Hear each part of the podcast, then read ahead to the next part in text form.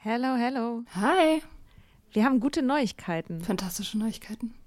Und zwar am 3. August sind wir auf dem OAMN Sommerkongress und machen da Live-Podcast in Berlin. Ja, äh, es wird total geil. Äh, Natalie wird da sein natürlich, das Ganze moderieren. Äh, wir werden da sein, Mimi Fiedler wird da sein. Ähm, es gibt Vorträge, es gibt Musik. Das wird richtig spitze. Genau. Und es gibt auch noch ein paar Tickets, aber ihr könnt auch Tickets gewinnen. Und zwar, Wenn ihr eine Mitgliedschaft abschließt auf unserem Steady-Newsletter, den wir euch natürlich auch in jeder Folge und auf Instagram und überall verlinken, müsst ihr eine Mitgliedschaft abschließen. Das ist sowieso eine gute Idee. da schreiben wir nämlich einmal die Woche sehr, sehr schlaue Dinge. Ihr könnt mit Soda Club up to date bleiben und vor allem könnt ihr dieses Projekt mit am Leben halten. Genau, ihr finanziert damit auch Ingos Arbeit und unsere Arbeit und dafür kriegt ihr tolle Texte von uns und Bonusfolgen. Es sind jetzt auch schon ganz schön viele Inhalte da, weil wir machen das ja schon eine ganze Weile. Das heißt, wenn ihr jetzt eine sportbillige Mitgliedschaft abschließt, dann kriegt ihr ja die ganzen Inhalte quasi der letzten, weiß ich nicht, zwei Jahre oder so, jede Woche, also hunderte Sachen, alle gleichzeitig. Das ist total krass. Wenn ihr eine Mitgliedschaft abgeschlossen habt, könnt ihr uns eine E-Mail schreiben, schreiben, warum ihr gerne am Sommerkongress teilnehmen wollt. Und aus all denen losen wir dann die glücklichen GewinnerInnen. Yes. Mach Gut. das jetzt mal. Macht das Mach und das. alle Links findet ihr in den Show Notes. If you're struggling to lose weight, you've probably heard about weight loss medications like Wigovi or Zepbound, and you might be wondering if they're right for you. Meet PlushCare, a leading telehealth provider with doctors who are there for you day and night to partner with you in your weight loss journey. If you qualify, they can safely prescribe you medication from the comfort of your own home. To get started, visit plushcare.com slash weight loss. That's plushcare.com slash weight loss. plushcare.com slash weight loss.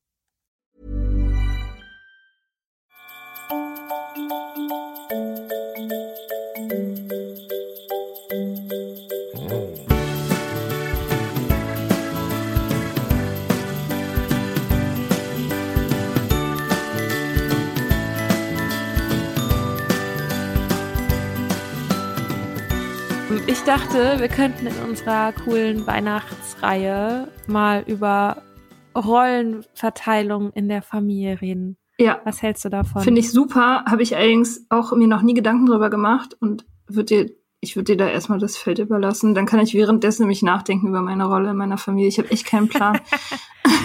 Okay. Ähm, Wie ist deine ja, Rolle? Das ist, natürlich, das ist natürlich jetzt für mich gleich sofort nach hinten losgegangen. Ne? ähm, ja, meine Rolle. Also ich glaube, ich bin, also erstmal so grob zur Familienkonstellation. Ähm, ich habe noch eine Schwester, die ist ein bisschen älter als ich und bin aber vor allem mit meiner Kernfamilie, also meiner Mutter, meinem Vater aufgewachsen und meiner Schwester und hatte auch Großeltern, die sind aber inzwischen alle tot. Tanten und Cousinen und so bin ich nicht so eng, habe auch nicht so viele. Das heißt, wir hatten jetzt noch nie so, ich sag mal, große Familienweihnachten. Ne? Also wenn jetzt Leute sagen, so sie treffen sich da mit, weiß ich nicht, 13 Leuten oder was, das äh, ist für mich völlig unvorstellbar. Mhm. So, genau. Und ich bin gerade Tante geworden. Das heißt, es gibt sozusagen zu meiner Schwester gibt es noch ein Kind und einen Typen und zu mir gibt's auch noch einen Typen. Ja, und das war's. Reicht mir auch. Reicht auch. Mhm. Ja, ähm, ich glaube, so was die Rolle angeht, bin ich krass die Vermittlerin. Vielleicht sollte ich mich da auch jetzt gar nicht so drauf festlegen, aber irgendwie ist das das Erste, was mir in den Kopf gekommen ist. Also ich bin sehr sensibel für die Gefühle und für Spannungen, die so in meinem Umfeld sind. Ich habe eigentlich immer Verständnis für alle Seiten. So. Und äh, merke oder leide auch darunter, wenn ich merke, dass andere Seiten nicht das gleiche Verständnis füreinander aufbringen. Und nehme oft die Rolle ein, dass ich quasi meinen anderen Familienmitgliedern erkläre, wie sich eine andere Person fühlt oder fühlen könnte oder Mhm. welche Beweggründe sozusagen dahinter stehen und bin so diejenige, die dann sagt, ja, dieses Verhalten ist natürlich nicht toll und ich kann verstehen, dass sich das für dich, dass das für dich verletzend ist, weil du hast dir viel Mühe gemacht und jetzt wurde das nicht gewertschätzt. Aber wenn du es mal aus der anderen Perspektive siehst, vielleicht könnte man es dann auch irgendwie so und so sehen. Also, ne, so diese Art von mhm. ähm, bla bla. Dieses bla bla halt. Bla. ähm, ja, was natürlich auch letztendlich halt daher kommt, dass ich halt Konflikte auch nicht so gut aushalten kann. Ne? Ich finde das halt richtig schlimm. Ich finde es richtig schlimm, wenn jemand grummelig ist. Ich finde es richtig schlimm, wenn jemand emotional distanziert ist, schlecht gelaunt ist. Ich kann es auch bei meinem Partner sehr schwer aushalten und versuche dann, also gehe auch, glaube ich, auch immer mal über meine eigenen Grenzen, auch über meine eigenen emotionalen Grenzen, um dafür zu sorgen, dass es der anderen Person gut geht. So ein richtiges Frauending. Ein hm. richtiges Frauending. Ja. Das nervt mich selber. Ja. Aber andererseits will ich es auch nicht nur entwerten. Also das, ähm, ich sehe da drin auch einen Wert. Also ich sehe da sogar einen großen Wert, so zu sein. Und viele Perspektiven verstehen zu können und sie auch erklären zu können. Äh, das Problem sehe ich halt da, wo es für mich dann nicht mehr gut ist. Ich meine, ja und was halt ja. Du machst es ja dann, du machst es für die ganze Gang sozusagen. Also wann immer irgendjemand mit irgendjemand anders Stress hat, managst du das. Also bei allen. Zwischen deinen Eltern, zwischen deiner Schwester und deinen Eltern, zwischen deinen, keine Ahnung, Schwieger, was auch immer dazu kommt. Zwischen meinem Freund und dem Freund meiner Schwester, genau. die ja immer ganz besonders viel emotionale Konflikte austragen. Ja, das ist ganz schön viel Arbeit auf jeden Fall. Ja, es ist richtig viel Arbeit. Also es ist jetzt nicht so, dass ich immer alle Eheprobleme meiner Eltern versuche zu lösen. Es gab aber, ich hatte aber auch schon Gespräche, die sehr in die Tiefe gehen, sage ich mal, wo danach auch meine Mutter so zu mir gesagt hat, sie weiß gar nicht, ob das so gut ist, so, solche Gespräche mit der eigenen Tochter zu führen. Mhm. Und da, also ich verstehe, was sie damit meint. Natürlich verstehe ich, was sie meint. Ich verstehe immer, was alle Leute meinen. ähm, also ich verstehe, was sie meint. Ich sehe es halt nicht mehr so. Also ich sehe, ähm, ich sehe es eher als ein Zeichen dafür, dass wir uns mehr und mehr auf Augenhöhe bewegen da, und dass sie immer mehr ein vollständiger Mensch wird mit einer Vergangenheit und mit Zielen und Enttäuschungen und Frustrationen und Glück und äh, weiß ich nicht, allem, was halt zu einem Menschen dazugehört und halt nicht nur meine Mutter ist. Mhm. So. Die darf halt, also das war wichtig für mich irgendwann festzustellen, dass sie halt mehr sein darf. Mhm. So. Und das, ähm, das schätze ich sehr eigentlich auch an der Beziehung, dass sie, ja, dass man auch mal irgendwie über so, über Themen, einfach über coole Themen reden kann. Oder auch über emotionale Themen oder so, die nicht immer sofort daran geknüpft sind, dass ich jetzt einen Konflikt äh, aushandeln muss, der was mit meiner Erziehung oder so zu tun hat, mhm.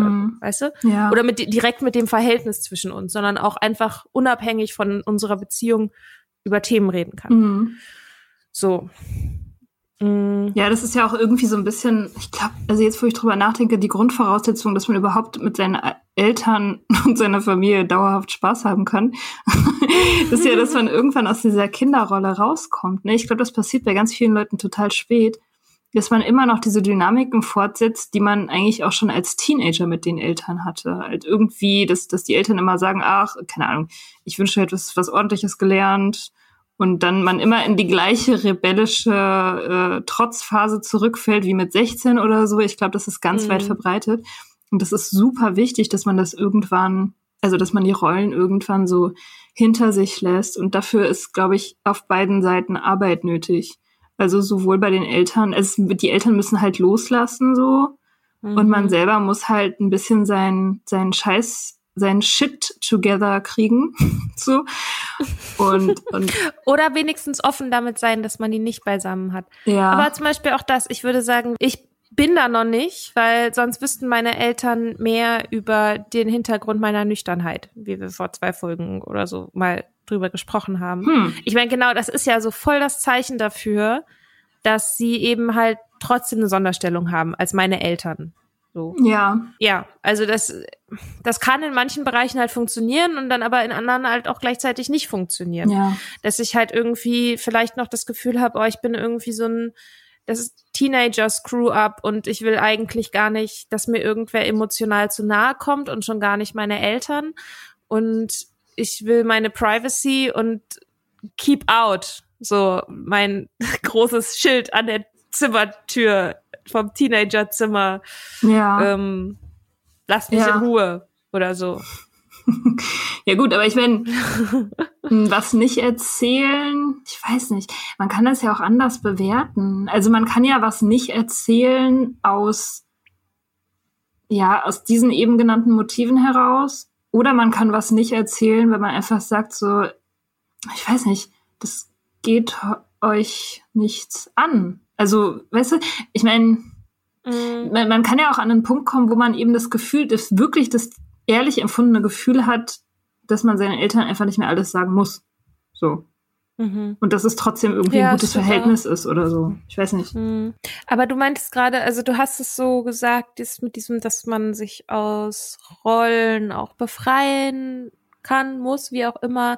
Wie ist es? Hast du das, hast du das Gefühl, du hängst noch stark in deiner Rolle? Von deiner, deiner, weiß ich nicht, Teenager, Kinderrolle, wie auch immer? Mm, nee. Eigentlich gar nicht. Eigentlich tatsächlich gar nicht. Aber ich habe mich auch gerade gefragt, ich glaube, bei mir ging das schon relativ früh weg. Also ich bin, hm, ich bin Einzelkind und ich bin auch das ganz lange das einzige Kind in meiner Familie gewesen, also das jüngste Mitglied sozusagen. Äh, auch noch mit 30 war ich das jüngste Mitglied. Jetzt habe ich äh, mittlerweile zwei Cousin, also eine Cousine und ein Cousin, die neu sind, relativ neu. Ähm, aber die, die gab's halt, die gab's, die gibt's noch nicht lange.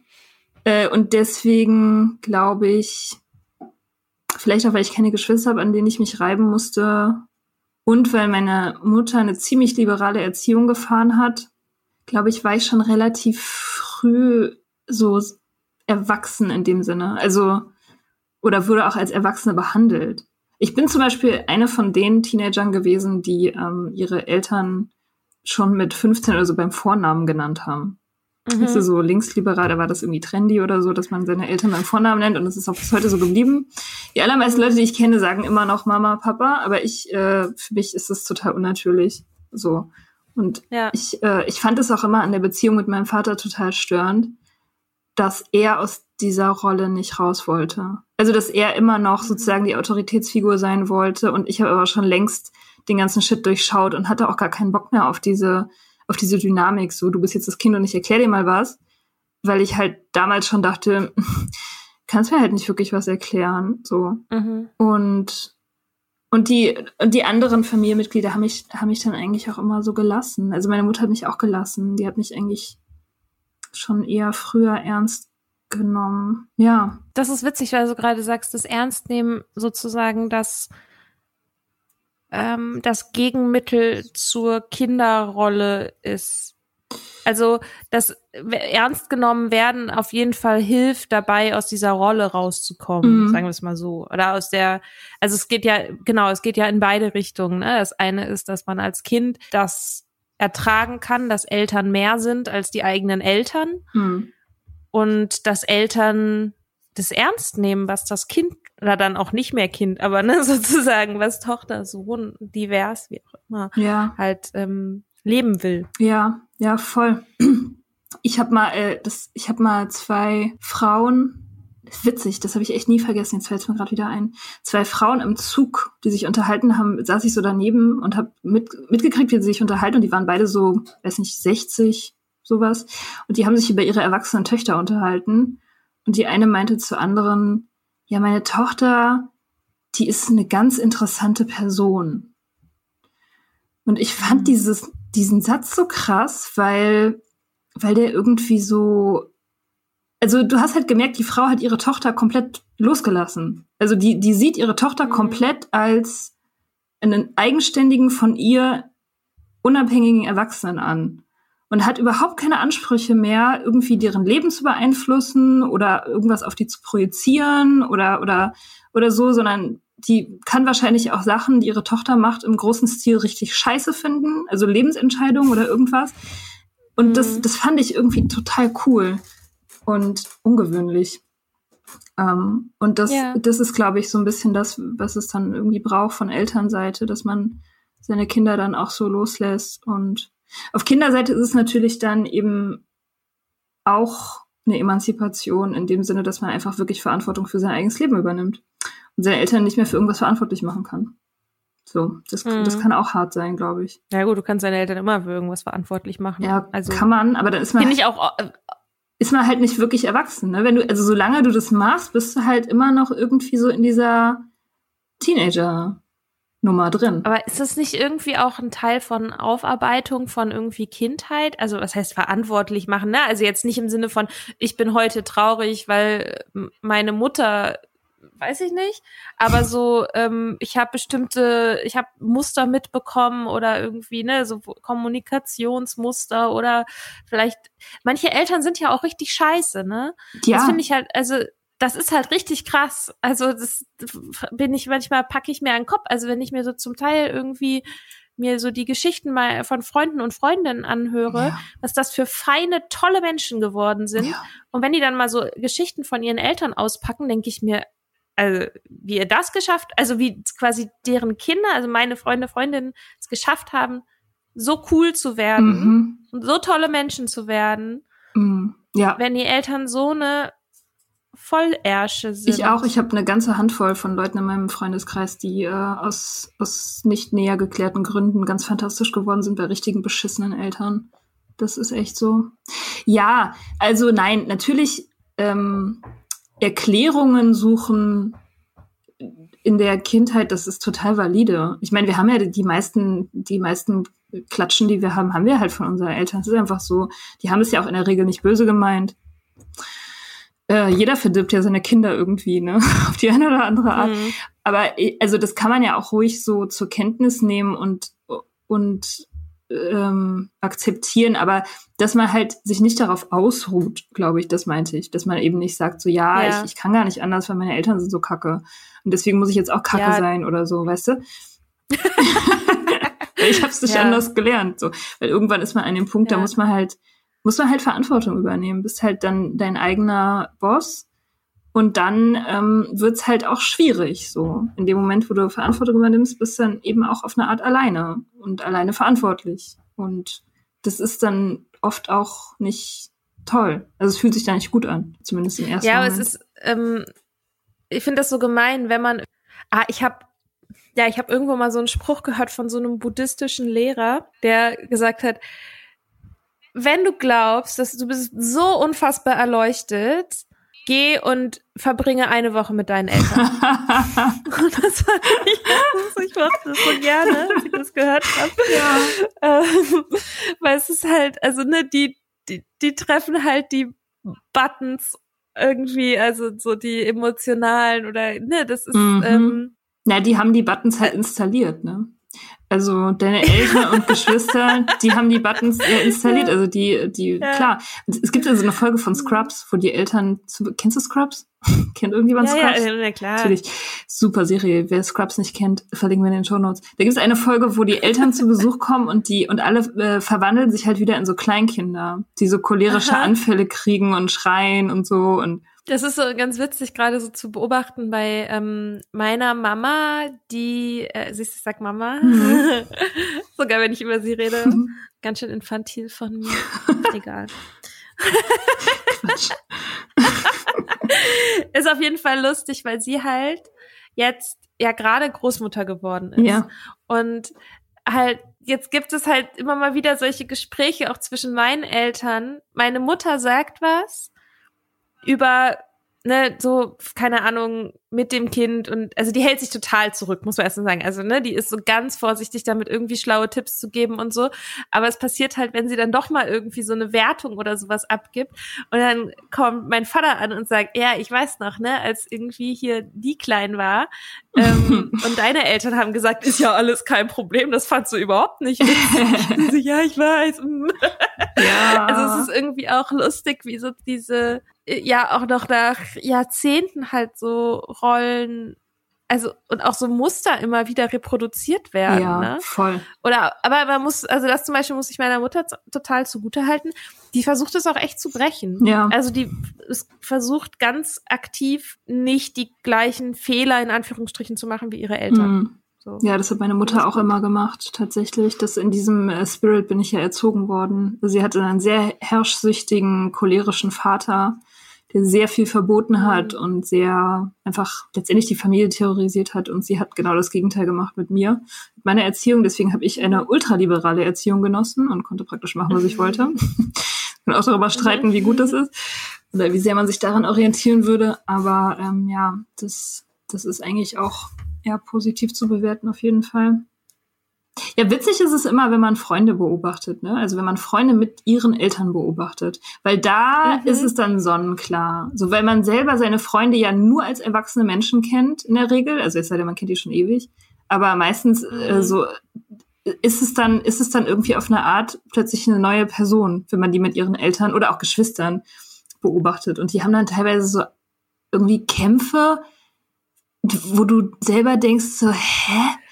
Wieso hast du jetzt diesen Kampf? Was, ist, was soll das? So, weißt du, also ich musste an meine frühere beste Freundin denken, die hat mit ihrem Vater, die ganzen Kinder, die ganzen Geschwister hatten mit ihrem Vater so ein Ding am Laufen. So, die, die waren alle total abhängig von seiner Bestätigung. So richtig krass. Oh Mann. Und du Oh hast, Gott. und du hast es immer, und das war ein cooler Typ, ja, der war, der war sehr cool, aber der, der war sehr provokant und der hat immer alle Leute sofort in so Grundsatzdiskussionen reingezogen, wo du, wo, wo du wusstest, ich muss jetzt gewinnen oder irgendwas steht auf dem Spiel, so. Und wenn er das Mhm. zum Beispiel mit mir gemacht hat, dann fand ich das halt lustig. So wie sportlich, ne? Ich fand das dann witzig, weil er war auch sehr belesen und dann konnte man irgendwie sich einen Schlagabtausch mit dem so äh, liefern. Aber für seine Kinder war das halt existenziell. So, das, das war richtig wichtig. Und, und Klar. richtig, und richtig dramatisch, wenn das nicht funktioniert hat. Und dann denkst, und dann stand man immer so daneben und dachte sich so krass, was für eine Macht diese Eltern haben können. Irgendwie. Ich habe, also ich habe, kann ganz viel Spaß haben mit den Eltern von Freunden. Aber äh, also ich bin, aber kann da trotzdem gleichzeitig froh sein, dass sie nicht meine Eltern sind, weil ich könnte mir vorstellen, was das mit mir machen würde. Also ne, es ist halt klar mit dem Abstand. Also eben genau wie du gesagt hast, die haben halt die Buttons installiert, Ja. so und äh, da kommst du ganz schwer, glaube ich, von weg. Ja. Also ähm, Voll. aber was ich zum Beispiel, womit ich tatsächlich kommt immer ein bisschen drauf an, wie Eltern so drauf sind, aber wo ich durchaus gute Erfahrungen mitgemacht habe, ist Eltern auch interessante Fragen zu stellen. Also auch über sie selbst. So, ich hatte jetzt zum Beispiel waren am Sonntag ähm, waren meine Eltern da und also ich habe ja gerade so ein bisschen, habe ich glaube ich auch schon mal in der Folge erzählt, so ein bisschen dieses Ding am Laufen mit Arbeit und äh, Imposter-Syndrom und ne, ich fühle mich unsicher und äh, denk immer, morgen entscheiden die, ich mache schlechte Arbeit, bla bla bla bla bla. So, meine Mutter kennt es voll Mhm. und ich habe mit erst mit ihr drüber gesprochen und dann hat mich das interessiert, ob das mein Vater auch kennt. Natürlich nicht.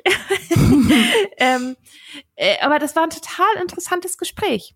Das Hm. irgendwie einfach mal, also so, so abzugleichen und auch mal nach, also auch nach einzelnen Lebensstationen mal zu fragen, so, ne? So von wegen, hey, als du irgendwie das und das gemacht hast, wie ging's dir damit, als du eine neue Rolle angenommen hast oder so, ne? Also finde ich durchaus sehr interessant.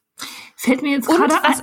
Ja. Achso. Nee, mach, mach erstmal. ich wollte gerade eine Frage empfehlen, die ich gerne Leuten stelle, gestellt habe und die ich auch meinen Eltern gestellt habe und ich kann es empfehlen, ist die Frage, ob sie schon mal in ihrem Leben grundlegend über etwas ihre Meinung geändert haben. Hm. Okay. Das ist deep. Fiel mir nur gerade ein, Weihnachts-Smalltalk. Von wegen small. Okay. Äh, ja, das, das passt zu dem, was ich gerade sagen wollte. Mich ist mir eingefallen, an meinem ersten nüchternen Weihnachten habe ich mit meiner Familie dieses Wahrheitsspiel gespielt. Mache ich jetzt Werbung für, ich glaube, das heißt Vertellis. Das sind so Karten, wo Fragen draufstehen.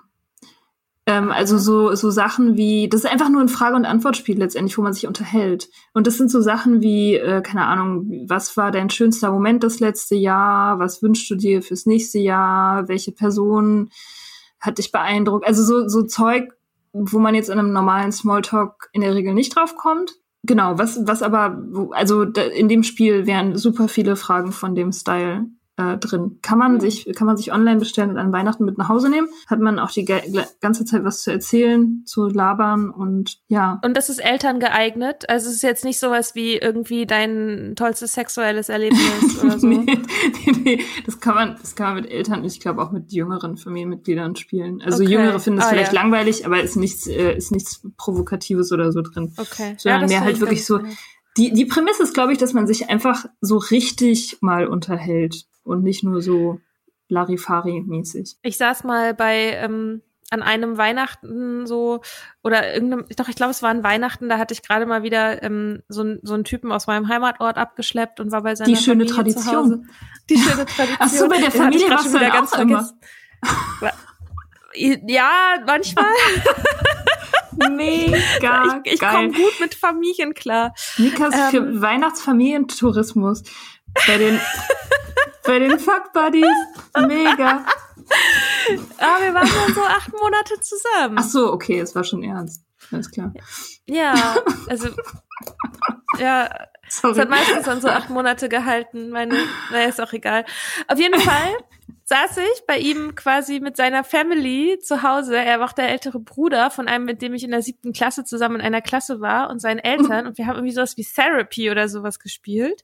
Ich weiß nicht, ob es Therapy war, aber es war auf jeden Fall so ein Spiel, wo man sagen musste, ob die andere Person lügt. Und ich hatte so eine Frage, mit wem von den Leuten am Tisch ich am liebsten Sex haben will. Und es war sozusagen die, die erste Frage dieses Spiels am ersten Abend, wo ich so die Eltern kennengelernt habe. Und ich dachte so, wollt okay. ihr mich verarschen?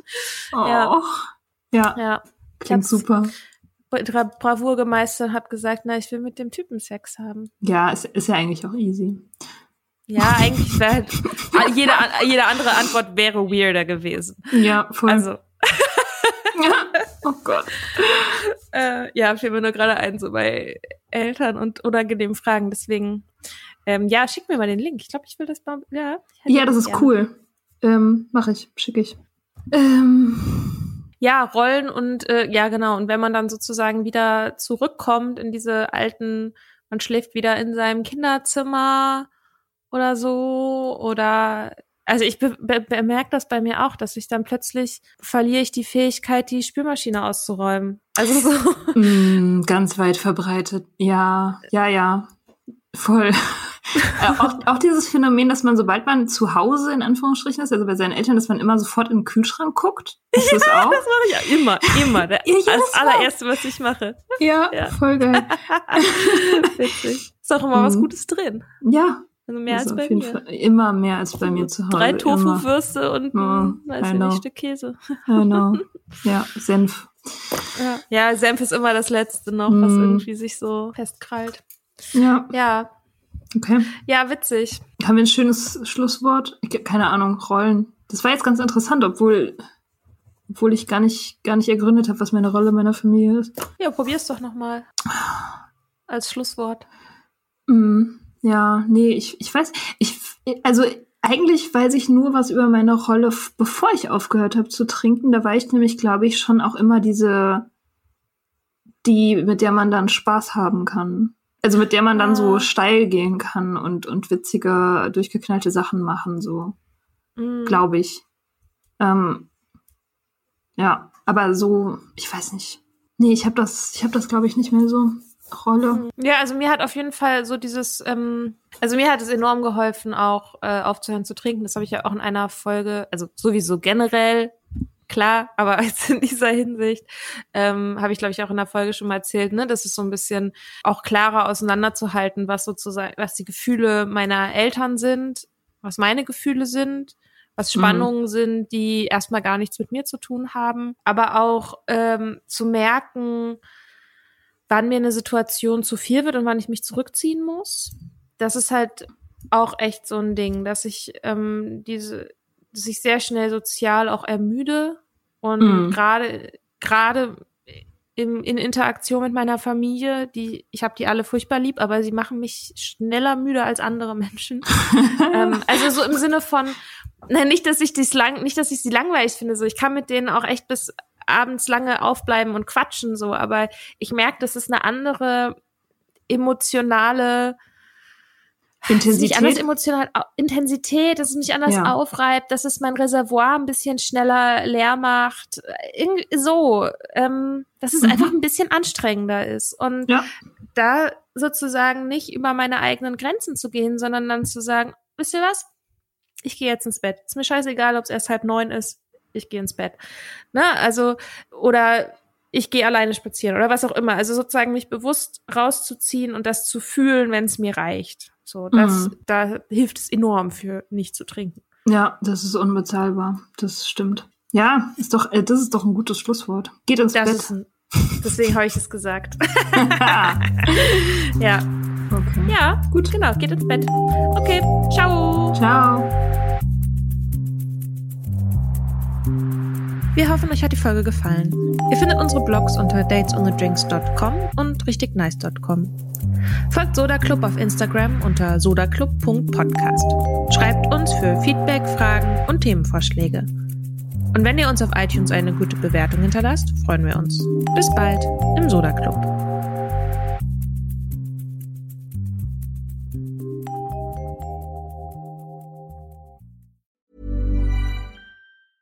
Planning for your next trip?